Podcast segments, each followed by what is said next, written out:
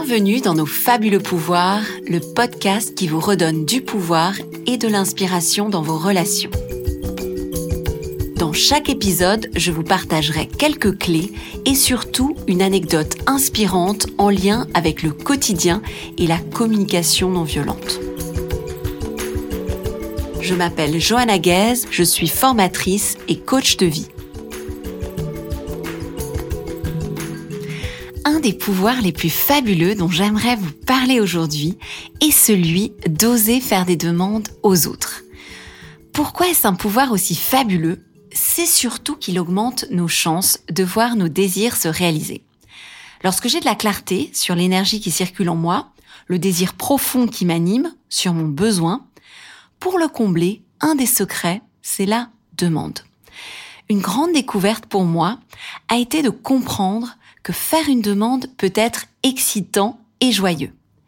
D'ailleurs, un des postulats de la communication non violente est que l'être humain aime par-dessus tout contribuer au bien-être d'autrui s'il en a le choix et les moyens. Autrement dit, aider l'autre procure une joie intense sans nécessairement attendre quelque chose en retour. Vos proches auraient-ils donc du plaisir lorsque vous faites une requête? Vous me répondrez que parfois vous avez au contraire l'impression de les faire grimacer lorsque vous leur faites des demandes. Moi-même, je vois parfois mon conjoint qui s'agace quand je lui demande quelque chose et au contraire parfois enthousiaste. Comment l'expliquer? Pourquoi certaines personnes fuient nos demandes? Y a-t-il un secret, une formule magique qui nous permettrait de combler nos besoins et faire des demandes irrésistibles qui nous rapprochent des autres plutôt que nous en éloigne. Qu'est-ce qui nous empêche d'oser faire des demandes? Voici une anecdote qui illustre cette question. Au travail, à cette époque, je traverse une période chargée et je rêve de passer un moment privilégié, un moment de complicité avec mon conjoint. Et il y a justement un magnifique concert dans ma ville auquel je rêve de participer. Malheureusement, ce concert est complet. Et j'ai justement une amie, Adèle, qui travaille dans l'organisation de ce concert et qui pourrait m'aider à obtenir des places.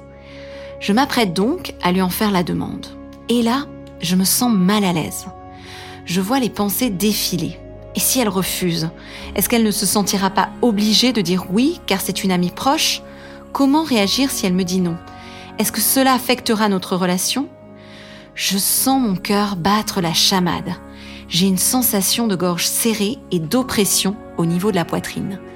Je perçois aussi une sourde peur m'envahir, mélangée à de la honte.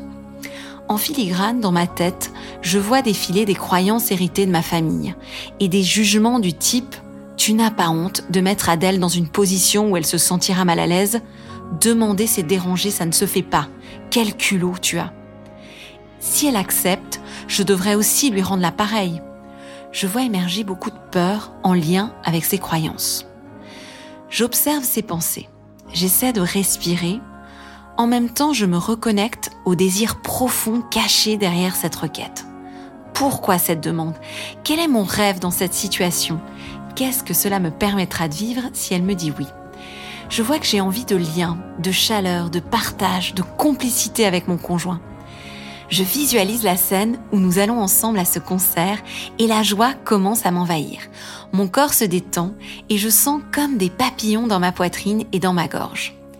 Et là me revient un des postulats de la communication non violente. Pour chaque désir, chaque besoin, il y a une multitude de stratégies possibles. Je me souviens qu'en partant de cette joie, je peux vivre le partage et la complicité de mille manières aller à ce concert serait merveilleux. En même temps, si mon ami refuse, je peux vivre cette joie, cette connexion, cette complicité, ce partage par d'autres moyens. Je commence à faire la paix avec le fait qu'Adèle puisse me dire non. Quoi qu'il arrive, j'ai touché une aspiration précieuse pour moi et vivre ce désir ou non ne dépend pas de la réponse d'Adèle, mais elle peut y contribuer si elle le souhaite. La phrase de Marshall Rosenberg, le père de la communication non violente, résonne en moi. L'être humain a de la joie à contribuer s'il en a le choix et les moyens. Je sens une ouverture au niveau de la poitrine et j'ose enfin lui dire, alors que nous prenons un café ensemble, Écoute Adèle, J'aurais beaucoup de joie à partager un moment de détente et de complicité avec mon conjoint et je rêve d'aller à ce concert avec lui.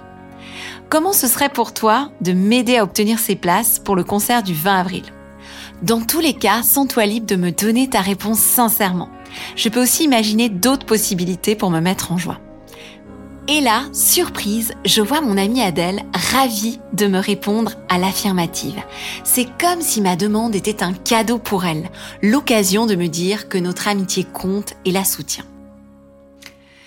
Pour moi, cette anecdote illustre une petite révolution. La première, c'est que demander peut amener de la joie à celui ou celle qui reçoit la demande. La seconde, c'est que pour une demande attirante, sexy, qui donne à l'autre envie de dire oui, je dois être complètement et sincèrement ouverte au non. L'autre est libre de dire oui ou non. Et s'il dit non, c'est pour prendre soin de son énergie et je peux aussi imaginer d'autres actions pour être à l'écoute de mes besoins.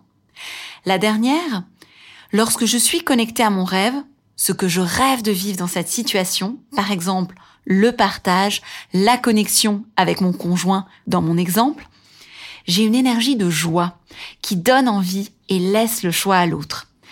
Pas dans une supplication, une exigence qui ferme et met le couteau sous la gorge à celui auquel vous faites la demande. Il y a une vraie beauté dans vos rêves, dans vos désirs, vos besoins. Et si les autres peuvent le voir, pourquoi pas vous? La liberté de donner est fondamentale. Nous sommes libres. Enfin, mettre de la conscience sur toutes les croyances qui nous empêchent de demander peut être utile et nous permettre de nous rendre la vie belle.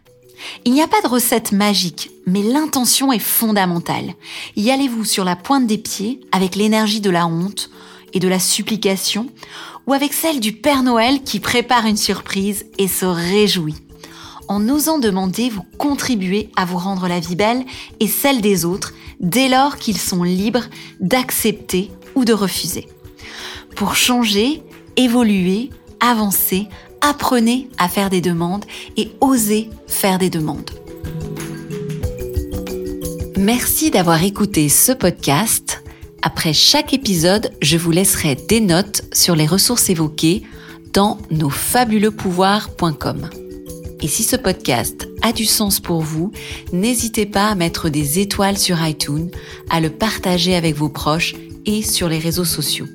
Je vous retrouve bientôt pour un nouvel épisode.